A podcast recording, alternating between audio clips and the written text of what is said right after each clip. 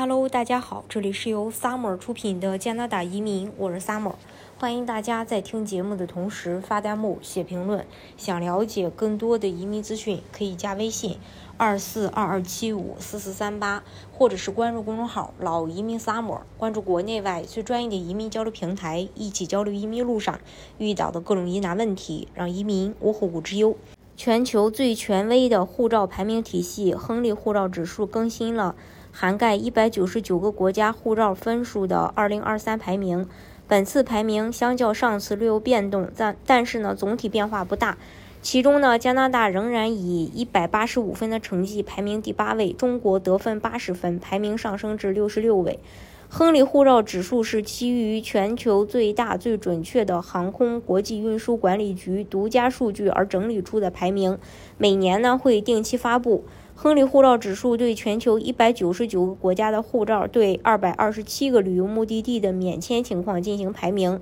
如果不需要签证，或者在进入目的地随时可以获得落地签、访呃访客许可证或电子旅行授权，那么就可以为该护照获得一分。如果需要签证，或者护照持有人必须在出发前。获得政府批准的电子签证，或者需要出发前得到政府批准才能获得落地签，那么得分是零。简单来说，每本护照总分就是持有人不需要签证可以出行目的地的数量。以下是2023年亨利护照指数排名前十的国家，排名最高的依然是获得了一百九十三分的日本，呃，韩国和新加坡紧随其后，以一分之差并列第二。德国和西班牙以一百九十分的成绩并列第三，芬兰、意大利、卢森堡并列第四，并呃，他们获得了是一百八十九分。奥地利、丹麦、荷兰、瑞典护照可以免签一百八十八个目的地，排名第五。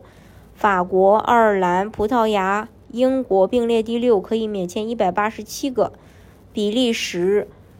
呃，捷克共和国、新西兰、挪威、瑞士、美国得分一百八十六，并列第七；澳大利亚、马耳他、希腊、加拿大位列第八，免签一百八十五个目的地；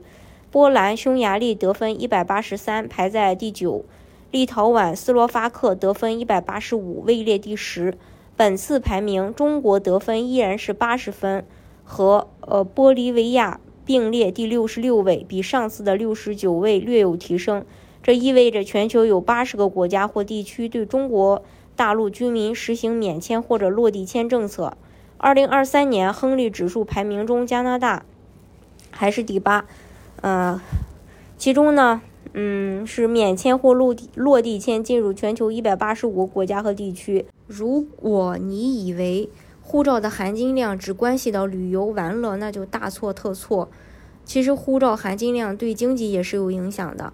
亨利护照指指数的这个主席指出，一本护照的免签入境情况更多的是关系着经济流动性和机会，可以表明全球公民和国际商务人士能够免签获得世界 GDP 的多少份额。另外，护照强度与经济实力之间也是有联系的。